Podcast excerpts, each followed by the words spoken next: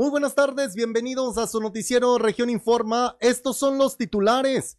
Confirma el alcalde de Saltillo, José María Frausto Siller, la realización de la verbena popular que se organiza con motivo de la fiesta patronal del Santo Cristo de la Capilla el próximo 6 de agosto. Más de mil católicos de Coahuila realizan un rosario para pedir por la paz durante la misa de peregrinación que encabezó el obispo Hilario González en la Basílica de Guadalupe.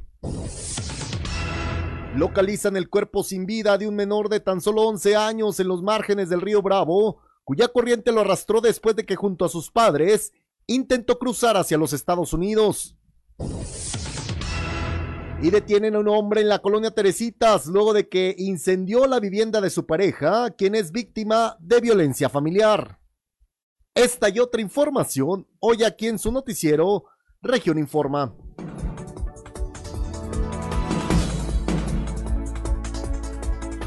Región Informa.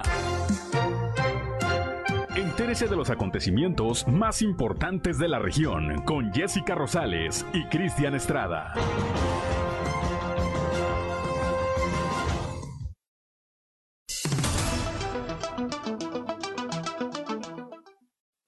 ¿Qué tal? Muy buenas tardes. Qué gusto me va a poder saludarlo ya este miércoles 13 de julio del año 2022. Mi nombre es Cristian Estrada. Como siempre, es un placer, un honor y un privilegio el poderle dar la bienvenida a este espacio noticias de Grupo Región a través de los micrófonos del 91.3 de frecuencia modulada. Ya estamos listos para poderle presentar el día de hoy la mejor información, las noticias más relevantes de la tarde, también los sucesos que han acontecido en nuestro estado. Quédese con nosotros para que usted conozca en los próximos 60 minutos todos estos detalles de las mejores noticias. Y por supuesto, saludamos ya a quienes nos sintonizan en nuestra plataforma digital a través de región 91.3 Saltillo.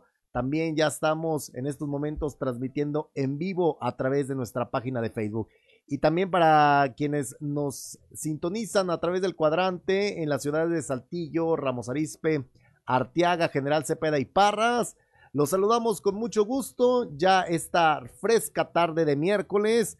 Bueno, luego de que esta intensa lluvia que se registró sobre todo al sur de la ciudad de Saltillo, que también ha generado pues una importante, eh, sobre todo presencia de escurrimientos a lo largo de varias vialidades aquí en el centro histórico y que bueno, pues también eh, nos están reportando ya desde este momento a través de nuestra línea directa de WhatsApp, el 844-155-6915, pues que muchos de estos oscurrimientos son eh, precisamente de alcantarillas del drenaje sanitario que se, se botó. Y bueno, por lo cual, bueno, también hacen el llamado a las cuadrillas de aguas de saltillo para que estén al pendiente de esta situación, de esta problemática que está sobresaliendo por la lluvia que se registró el día de hoy. Le repito, no, no, en gran parte de la capital de Coahuila, solamente en algunas zonas por el sur nos eh, comunican nuestros vecinos de colonias como Bellavista, también de la colonia 26 de marzo, Teresitas, eh, de las áreas que están cercanas al cañón de San Lorenzo, también rumbo a la Universidad Autónoma Agraria Antonio Narro, nos eh, comunican en estos momentos que, bueno, hubo una importante presencia de lluvia. Por lo pronto, pues, ¿qué le parece si es, pues, para conocer más acerca de lo, de cómo se va a comportar el clima, saludamos ya a nuestra compañera y amiga Angélica Costa. El pronóstico del tiempo con Angélica Acosta.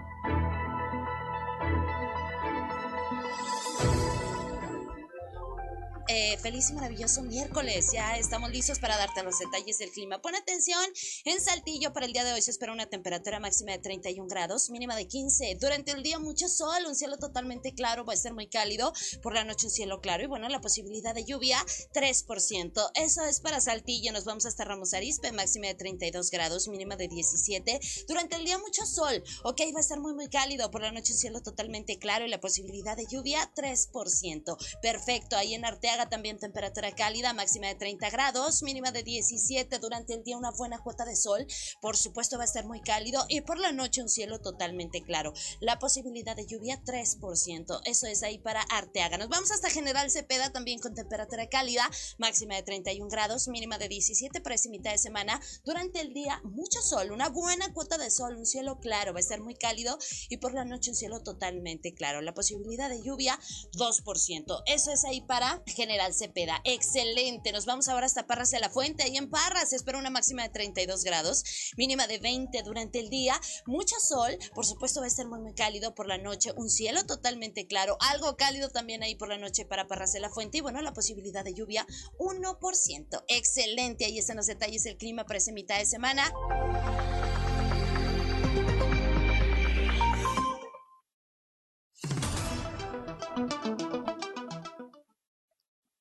Las 7 de la tarde ya con 6 minutos. Rápidamente le comento la temperatura a esta hora de la tarde en la ciudad de Saltillo, 23 grados centígrados. También eh, pues ya no aparecen precipitaciones pluviales a esta hora en, el, en el termómetro de nuestro centro aquí en Saltillo.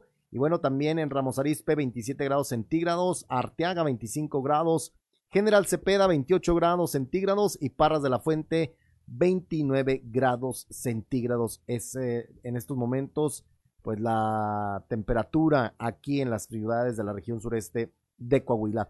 Y hablando precisamente de lo que está aconteciendo en nuestro estado, el día de ayer, pues en Palacio de Gobierno se sostuvo una reunión de los alcaldes de la región sureste junto con el gobernador del estado y también el personal de la Secretaría de Turismo rumbo a la planeación de lo que será la carrera Coahuila 1000. De esto y otros detalles, el día de hoy nos informa la columna en los pasillos.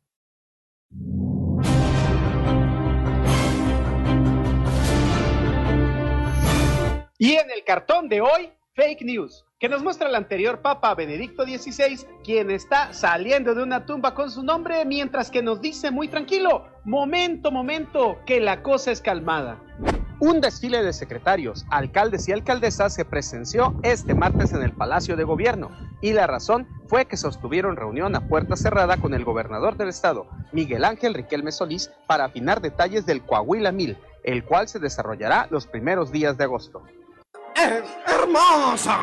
Más de 400 abogados de diferentes foros, barras y asociaciones se reunieron ayer con motivo de su día con el gobernador Miguel Ángel Riquelme Solís, quien les reconoció de manera personal después de no hacerlo por la pandemia del coronavirus. El evento fue aprovechado por el magistrado presidente del Tribunal Superior de Justicia del Estado, Miguel Meri Ayub, para anunciar que en breve dará inicio la construcción de la ciudad judicial en Saltillo, lo que arrancó los aplausos de los presentes. Maestro. Maestro. En lo mismo, muy felicitado y saludado el ex fiscal general del estado, Jesús Torres Charles, a quien le pidieron fotos muchos de los asistentes y hasta tiempo se dio para tomarse una con el actual fiscal, Gerardo Márquez Guevara, otro de los más solicitados para la tradicional selfie. Eres grande, Drake. En la última de abogados, quien celebró el día fuera de Coahuila fue el director de la Facultad de Jurisprudencia, Alfonso Yáñez Arreola, quien estuvo en la rectoría de la Universidad de Guadalajara, donde recibió el reconocimiento honoris causa del INTA.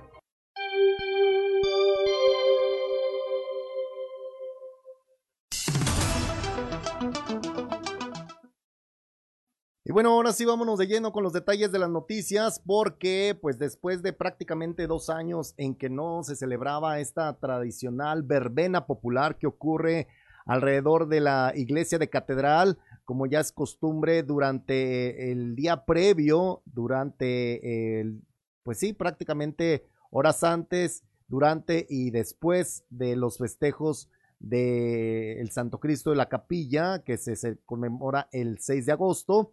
Pues bien, ya el alcalde de Saltillo, José María Frausto Siller, confirmó que en esta ocasión sí se va a llevar a cabo esta verbena popular y se va a autorizar la instalación de puestos ambulantes en el marco de esta fiesta patronal en honor al Santo Cristo de la Capilla, por supuesto respetando las medidas sanitarias vigentes.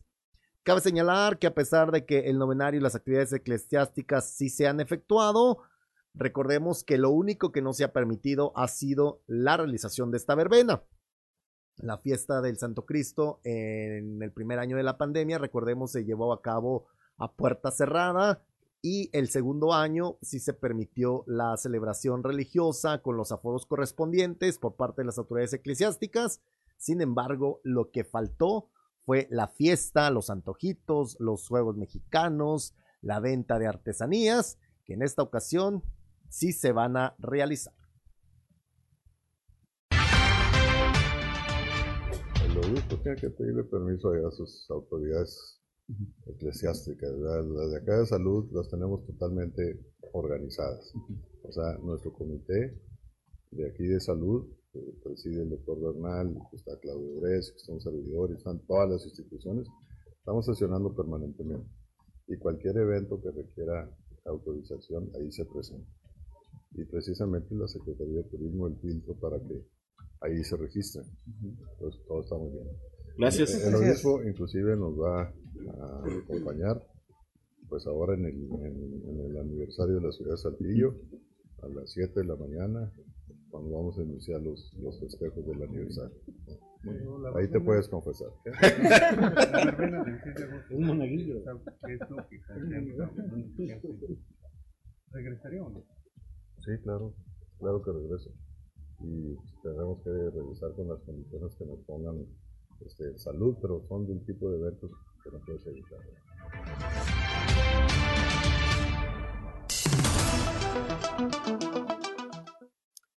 Pues ahí tiene usted los detalles de esta celebración, de esta verbena, de esta fiesta patronal que eh, ocurre al exterior de la Catedral de Saltillo, de la Capilla del Santo Cristo, y que bueno, prácticamente eh, pues es toda una tradición ya de, de, muchos años aquí en nuestra ciudad y que ahora bueno se retoma porque obviamente esta disposición de los permisos corresponde a las autoridades municipales, en este caso el alcalde José María Frausto Siller pues ya determinó que sí se va a autorizar. Y bueno, también continuando con temas que tienen que ver con las actividades religiosas, el día de hoy, al mediodía, celebró una misa en la Basílica de Guadalupe el obispo Hilario González.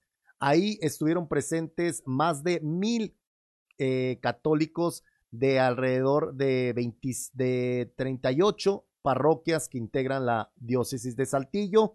Muchos de ellos viajaron en estos en un contingente en 26 camiones y bueno, pues la mayoría acudieron a poder realizar este, formar parte de esta peregrinación anual en donde, bueno, el obispo encabezó un rosario, además de la misa, y en esta misa se pidió a la Virgen Morena por la paz y también la esperanza para todo el pueblo mexicano. Vamos a escuchar los detalles.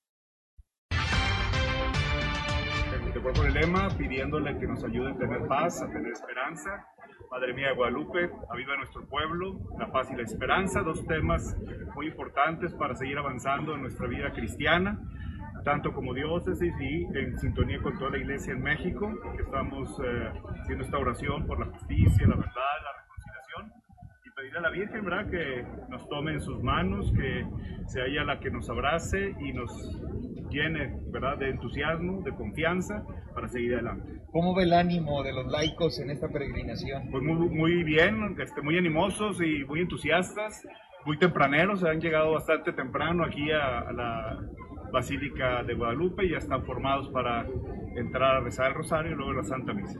¿Cuál es su intención personal, Monseñor, en esta celebración? Pues siempre es el bien total, ¿verdad? El bien integral de toda nuestra gente, de sacerdotes y seminaristas, de vida consagrada y de todos los laicos que participan activamente en nuestra iglesia, que tengamos ese, entusiasmo, como les decía, y esa generosidad para seguir ofreciendo nuestra vida.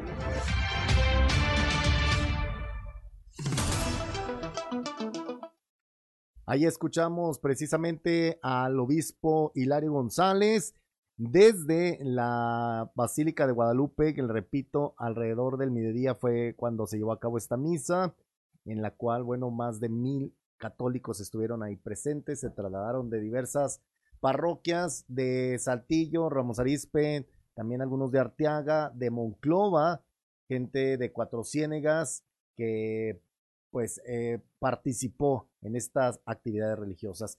Y también la diócesis de Torreón está organizando una jornada por la paz al dar los detalles sobre la hora santa que la parroquia del Sagrado Corazón realizará todos los jueves del mes de julio a partir del día de hoy. El sacerdote Ignacio Mendoza Juan Sánchez informó que la actividad se da en respuesta a este llamado que hizo la conferencia del episcopado mexicano para la construcción de una cultura de paz. Eh, la parroquia del Sagrado Corazón va a realizar a partir de esta semana una hora santa cada, cada jueves para orar especialmente por la paz con el tema que eh, la conferencia episcopal y la conferencia de religiosos y religiosas de México nos han nos han hecho. Sí bueno en primer lugar es un es una comunidad que de, de, de principio por la ubicación es de paso. Hay mucha gente que sin que viva en el territorio parroquial llega a la, a la parroquia y, han acogido con mucho interés, con mucho interés esta iniciativa, eh, porque pues se ha vivido en distintos lugares la parte esta de la tristeza por la violencia que se, que se vive, ¿verdad? Eh, queremos sobre todo, ese ha sido un esfuerzo de la parroquia, educar para la paz, ¿verdad? no solamente orar por la paz, sino educar para la paz y ayudarle a las personas a comprometerse eh, por construir construir relaciones de paz, de justicia, de fraternidad, que yo creo que ahí está la clave.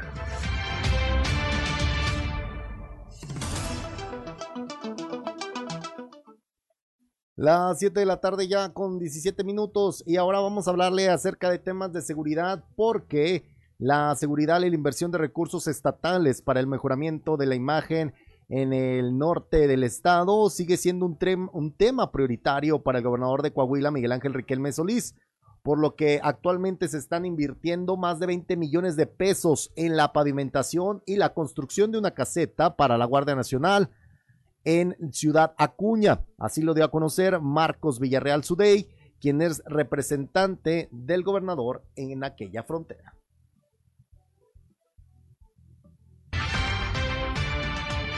El gobernador tiene obviamente mucho interés eh, en, Ciudad Acuña. El, gobernador quiere ser parte del desarrollo y del progreso de, nuestro municipio. Y, como podamos constatar en la, en la entrada de nuestra ciudad, en lo que es la Y, de, donde converge Zaragoza, en la entrada de Zaragoza y Piedras Negras, eh, se está haciendo ahí lo que es la construcción de una caseta eh, para, para la Guardia Nacional dado que hay muy buena coordinación con ellos y que nuestro estado, me atrevo a decir, es el estado con mayor seguridad en todo México. Y, la Guardia Nacional solicitó estas instalaciones con unos parapetos, con una techumbre, y todo esto se está realizando por parte del gobierno del estado para seguir contando con esta coordinación y esta seguridad que, que nos da la oportunidad de tener una mejor calidad de vida en Coahuila y en Acuña, porque los inversionistas voltean hacia nuestro estado, hacia nuestra ciudad.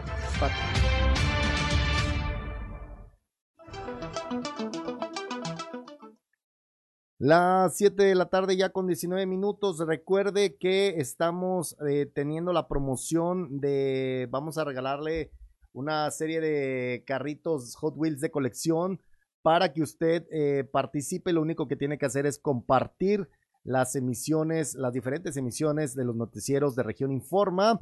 Y bueno, eh, mediante esta dinámica usted estará participando el próximo jueves, ya el día de mañana, estaremos seleccionando a los ganadores con uh, la dinámica de pues verificar que usted haya compartido nuestras transmisiones eh, de forma en que también sean eh, públicas para que se puedan registrar en esta eh, plataforma de, de, Facebook.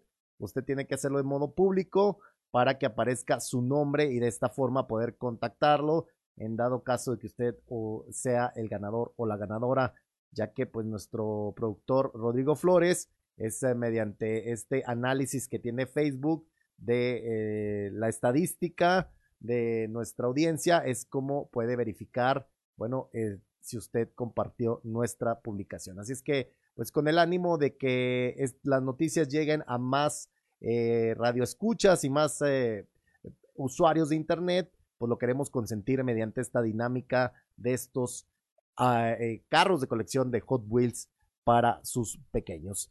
Son ya las 7 con 20 minutos. Vamos a hacer una breve pausa comercial, pero nosotros tenemos más información que compartirle aquí en su noticiero Región Informa. Recuerde, con un servidor, Cristian Estrada.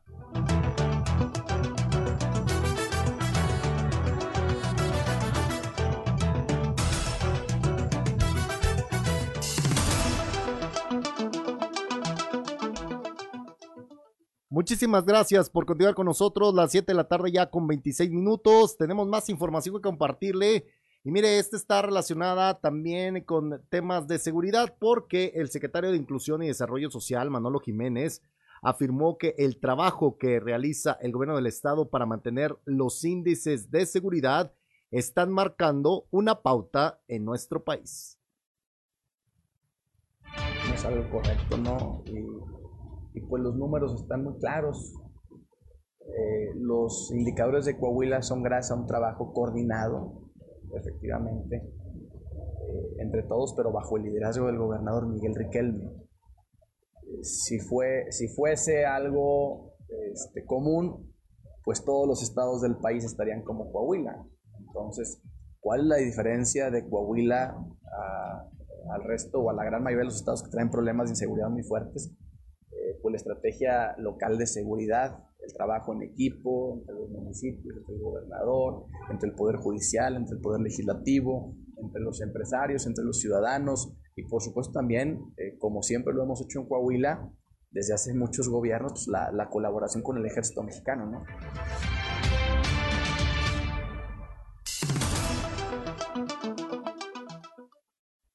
Y bueno, pues ahora le vamos a platicar acerca de estos famosos anexos. Al igual que en, como, como ha ocurrido en casos aquí en Saltillo, por ejemplo, en la colonia Virreyes, también en, en Arteaga, donde una joven denunció haber sido abusada sexualmente por parte de los famosos padrinos que se encargan de operar estos centros de rehabilitación que no cuentan con una metodología científica y que no están avalados por eh, los centros de integración juvenil, en este caso, pues que son eh, centros especializados en la atención de tratamientos para pacientes con algún tipo de adicción que, eh, pues de cierta forma, están basados en, en la, las terapias médicas y también, pues todo lo que tiene que ver la rehabilitación, la, ahora sí que el desintoxicación del cuerpo implica una serie de atenciones médicas, también terapéuticas, para que no se sufran recaídas y sobre todo, bueno, no se tengan episodios de, pues, de sufrimiento en este caso. Eh, hemos documentado también aquí en este mismo espacio de noticias cómo incluso algunas personas han dado a conocer testimonios de que en estos lugares, en estos famosos anexos, se ejercen tortura. Y bueno, pues todas estas situaciones la verdad es que han eh, generado desde hace ya prácticamente dos años una serie de debates y una serie de controversias que pues las autoridades aún no han determinado qué hacer con estos sitios. Ya también la semana pasada el fiscal general Gerardo Márquez Guevara hablaba acerca de la necesidad de que tenían ya que regularse con mayor, eh, ser más estrictos las autoridades en torno a la atención y rehabilitación que se brindan en estos espacios. Si bien en algunas, eh, para algunas familias representa este tipo de anexos una oportunidad y una esperanza de que sus eh, familiares se rehabiliten, lo cierto es que en otros casos ocurren situaciones como la que sucedió la semana pasada en el municipio de Frontera, allá eh, muy cerca de Monclova, en donde en un anexo una, una persona de 42 años que se encontraba rehabilitándose perdió la vida en una riña campal y por esto mismo pues hay ya una serie de detenidos eh, por el fallecimiento de José de Jesús Alfredo Salayandia. Y bueno, eh, derivado de esto, el hombre que habría ingresado a rehabilitación por un problema de adicciones tres semanas atrás fue golpeado brutalmente, al parecer, por los padrinos y el directivo, así como lo escuchó, por los padrinos y el directivo, es decir, las personas que se supone deben estar al cuidado y al pendiente de las personas ahí internas, no, al finalmente resultan ser los que los maltratan y los golpean, porque le repito, son métodos que utilizan en base a muchos de ellos a la tortura, porque le repito, hay testimonios documentados de personas que han eh, pasado incluso eh, días enteros sin poder dormir, no se les permite incluso en ocasiones eh, tomar alimentos, como parte, ellos aseguran, los padrinos o los encargados de estos lugares, de la metodología que utilizan para poder salir de las drogas. Pero al final de cuentas, pues son métodos inhumanos. Y por eso mismo, el fiscal de Coahuila, Gerardo Márquez Guevara, también dijo que se han tenido casos similares de decesos en anexos, tal como sucedió recientemente en la colonia occidental de Ciudad Frontera. Otro de estos eventos ocurrió en Torreón, donde dijo que lo que queda ahora pues es hacer una supervisión de todos estos centros que tienen esta naturaleza de pues prometer rehabilitación. Muchos de ellos cobran y cobran grandes cantidades. En este caso de este centro de frontera se habla de que cobraban hasta 40 mil pesos a los pacientes por rehabilitarlos en este lugar. Pero bueno, también la Secretaría de Salud tiene eh, injerencia en los temas que ahí se tratan. Recordemos también, pues, el famoso Papá Polo de un anexo aquí en Saltillo que también se vio involucrado y se ha visto involucrado durante varios eh, eh, sucesos en hechos en los cuales ha pisado la cárcel en varias ocasiones, pero bueno, pues al final de cuentas no se ha determinado una responsabilidad jurídica por los delitos que se le han señalado. Pero bueno, pues ahí está ese contexto, aquí está la situación. El fiscal por lo pronto dice que este tipo de anexos necesitan ser regulados urgentemente y sobre todo por la situación de que tratan el tema de las adicciones. Sí, sí, no, similares también en, Torreón. Bueno, tuvimos hace por lo menos hace un par de meses una situación similar y efectivamente también eh, se, se judicializó y se tienen vinculados al proceso de los responsables. Lo que queda ahora es hacer una supervisión a todos los, eh, a todos los centros de esta naturaleza en el Estado para establecer si la reglamentación se encuentra acorde a lo que establece la ley y bueno, en los casos en que no sea así, tratar de regularizarla. ¿Por qué? Porque de alguna forma estos centros son auxiliares en el tema de la salud pública relativa a las adicciones, entonces por eso estamos trabajando en eso, ¿no? Entonces, ¿se buscaría regularizarlos, no clausurarlos? No, bueno, más allá, eh, cuando sean eh, temas sencillos, la regularización inmediata y si no, pues la clausura cuando haya riesgo de la salud y de la vida personal.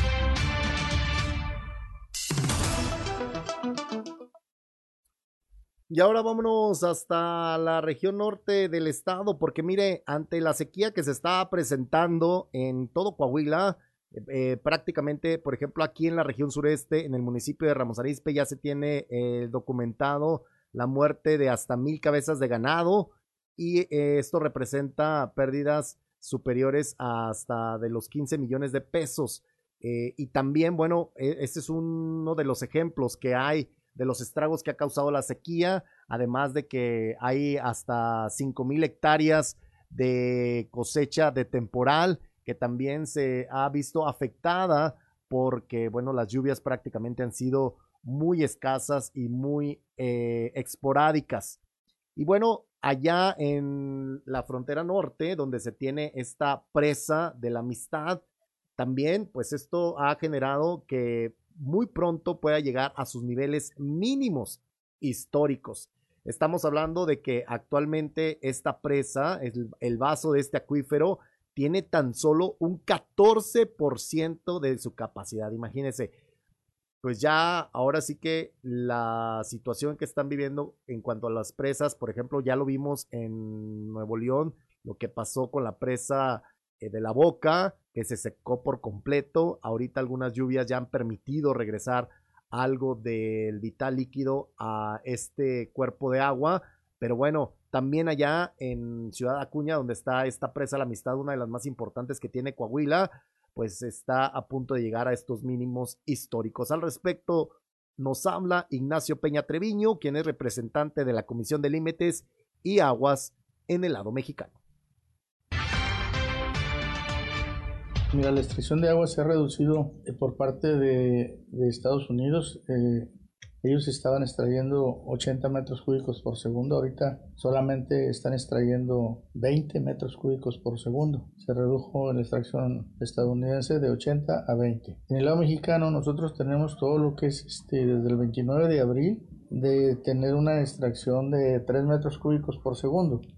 Esto es propiamente nada más el abastecimiento de las poblaciones aguas abajo de la presa en el lado mexicano como son Ciudad Acuña, Piedras Negras y Nuevo Laredo, entre las mayores. Se ha considerado solamente extracción para uso doméstico. Sí, le ha afectado grandemente. Este, tenemos solamente un 17% de la capacidad total de la presa. Ya vamos casi llegando al 14%, es el histórico. Eso fue en el 2013. Y pues la verdad que ya este, la presa eh, tiene necesidad de, de lluvias, aguas arriba, que esperemos que se presenten sobre todo huracanes, que estamos en la época desde el 15 de mayo.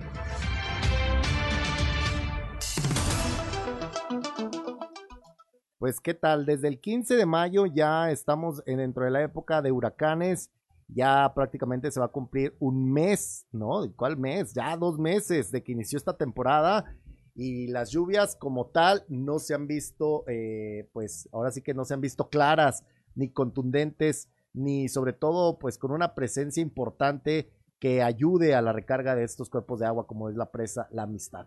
Y bueno, de Acuña vámonos a Piedras Negras porque allá ocurrió un hecho bastante lamentable porque fue localizado a la altura del lugar conocido como Las Adjuntas de la colonia Presidentes el niño Jesús Emiliano de 11 años, quien es residente de la colonia, quien era residente de la colonia Ramón Bravo, que el martes eh, se lo llevó a la corriente del río Bravo a la altura de la colonia Morelos.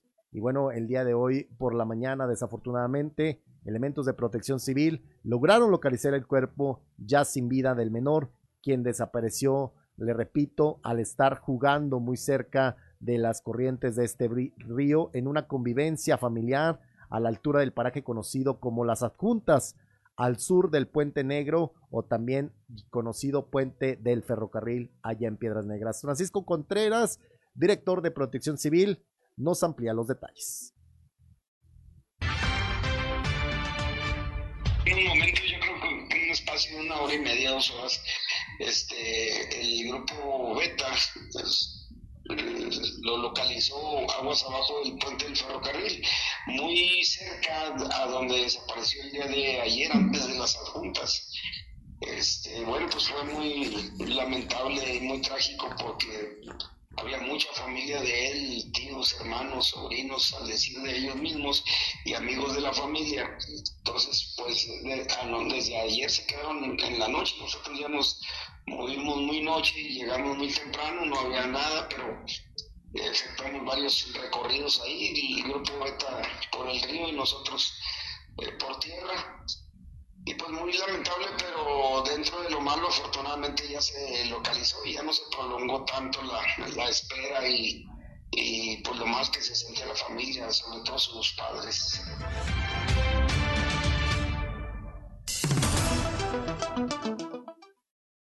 Las 7 de la tarde ya con 39 minutos. En estos momentos le comento las temperaturas en la ciudad de Saltillo, 29, 23 grados centígrados. A esta hora de la tarde, también en Ramos Arizpe, 26 grados. Arteaga, 25 grados centígrados. General Cepeda, 27 grados. Parras de la Fuente, 28 grados centígrados. Hasta el momento ya no se registran precipitaciones pluviales en lo que es la zona de la región sureste aquí en Saltillo, Ramos Arizpe y Arteaga. Sin embargo, bueno, no, tampoco en general Cepeda hay pronóstico ya de lluvia para las próximas horas.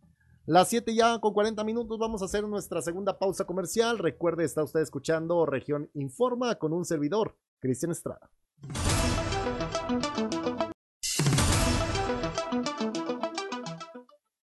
Muchísimas gracias por continuar con nosotros las 7 de la tarde ya con 45 minutos. tenemos más información que compartirle y esto tiene que ver con temas de justicia porque el presidente del Tribunal Superior, Miguel Meri Ayub, reconoció que el Poder Judicial pues está escaso de defensores públicos. En este sentido, explicó que se han visto rebasados las capacidades que tiene el tribunal y precisó que cerca de un 85% de las causas penales las están atendiendo los defensores públicos. Pues con una altísima necesidad de defensores públicos. Eh, la carga que tiene un defensor público hoy rebasa las capacidades en tiempo y de atención, rebasa completamente. El 85% de los asuntos penales los lleva un defensor público. Y hoy, eh, con la situación económica que vivimos, pues la gente no tiene dinero para pagar un abogado particular. Entonces el Estado responde a través de la Defensoría Pública. La carga es demasiada y requerimos por lo menos el doble. Si hoy tenemos 50 defensores públicos en el Estado, por lo menos requeriría 50 más para decir, para duplicarlos, para tener la calidad de la justicia a la que quiero llegar. No digo que sea mala, no, es mala la calidad de la justicia. Hacemos mucho con pocos elementos, pero podríamos tener, eh, podríamos acortar tiempos, podríamos ser más ejecutivos, podríamos tener una mayor y mejor atención si tuviéramos el apoyo de llegar a 130 jueces, de llegar a 100 defensores públicos, de tener el doble de psicólogas y psicólogos que hoy tenemos en el Centro de Evaluación Psicosocial.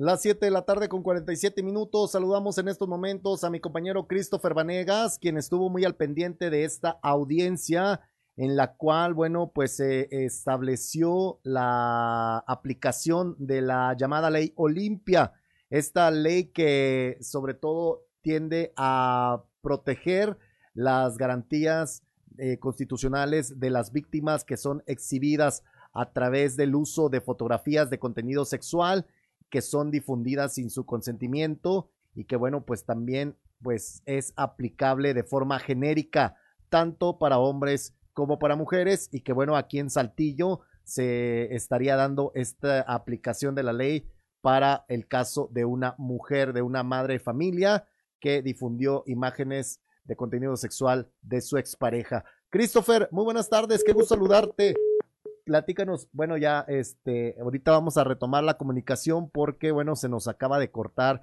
esta llamada telefónica, pero bueno, le comentaba acerca de este hecho en el cual, bueno, la audiencia se realizó alrededor de las dos, comenzó alrededor de las 2.30 de la tarde, fue la juez Griselda Elizalde Castellanos quien eh, estuvo eh, precisamente eh, presidiendo esta audiencia de juicio oral en la cual, bueno, la ya está en la línea telefónica mi compañero Christopher Vanegas. Cristo, platícanos qué pasó en la audiencia. Hola, ¿qué tal, Cristian? Muy buenas tardes, te saludo con mucho gusto a ti y a todos nuestros escuchas. Y bueno, como bien comentas, en un hecho sin precedentes, eh, una mujer fue vinculada a proceso por el delito de violencia en intimidad sexual. ¿Qué es la violencia en la intimidad sexual? Pues bueno, no es otra cosa más que la ley Olimpia. Recordemos que en el 2020, eh, en el centro del país, una mujer se vio afectada debido a que su expareja expuso unos videos eh, de ella, eh, videos íntimos de ella, lo que afectó su integridad y lo que pues dañó su imagen. Ante esto, pues bueno, se formularon unas leyes, se conoce como la ley Olimpia, que eh, por lo general siempre había sido aplicada de mujeres hacia hombres. En este caso, repito, en un hecho sin pues bueno, se vinculó a una mujer a la ley Olimpia, a Jessica N, luego de que eh, su expareja Diego N le inició una demanda, inició un proceso legal en su contra debido a que ella fue la que expuso unas fotografías de él desnudo, esto para desacreditarlo y denigrarlo y así eh, ganar la custodia de sus tres hijas.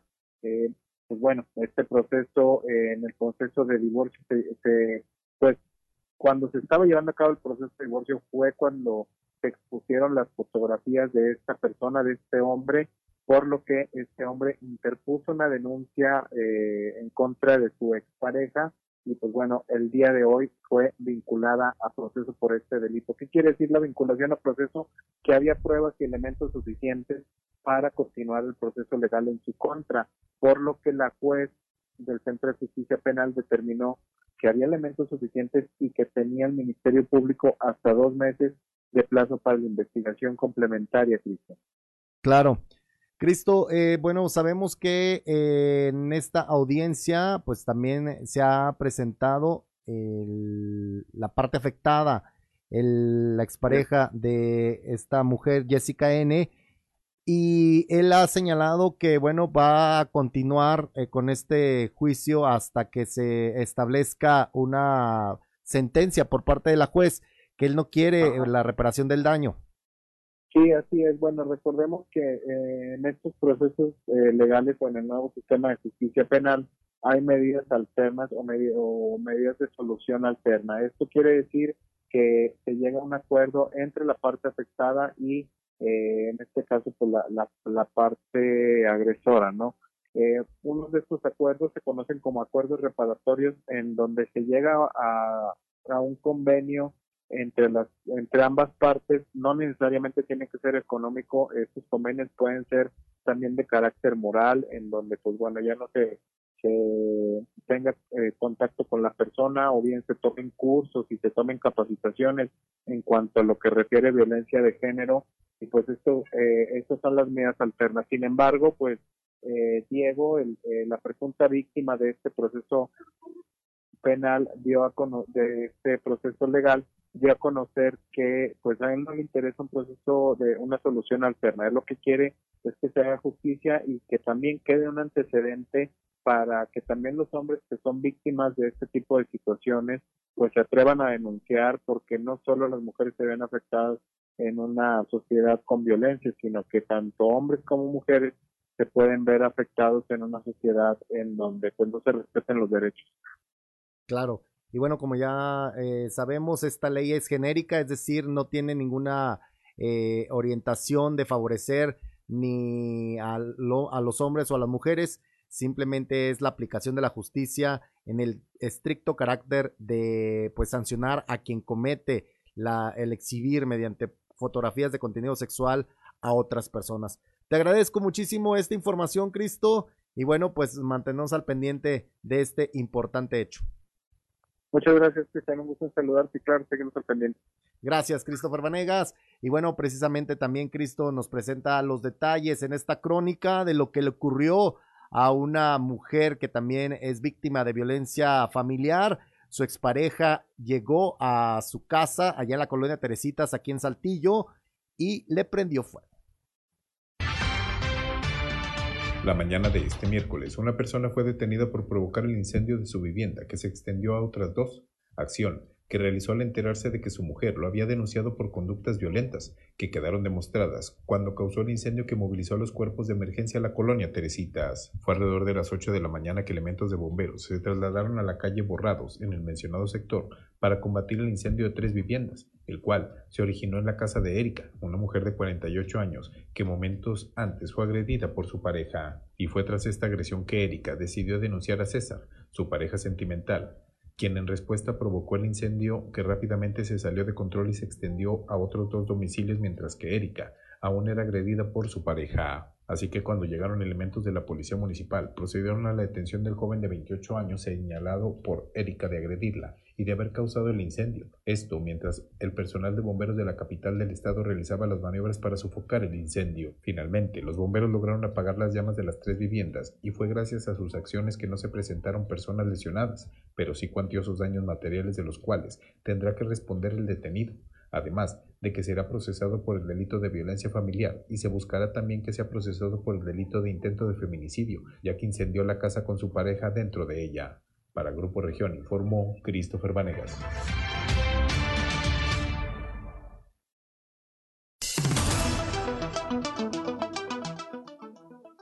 Y bueno, de esta forma hemos llegado ya al final de este espacio de noticias. Agradecemos mucho a las personas que se comunicaron con nosotros a través de nuestra línea directa de mensajes. Solamente pues eh, nos comentan de este lado, hola, buenas tardes, ¿cómo estás Cristian Jessica? ¿Cómo puedo participar en la promoción? Muy sencillo, solamente compartan ya el día de mañana las emisiones de los noticieros de Región Informa a través de nuestras redes sociales y de esta forma estarán participando ya para que en la edición nocturna estemos seleccionando a los ganadores.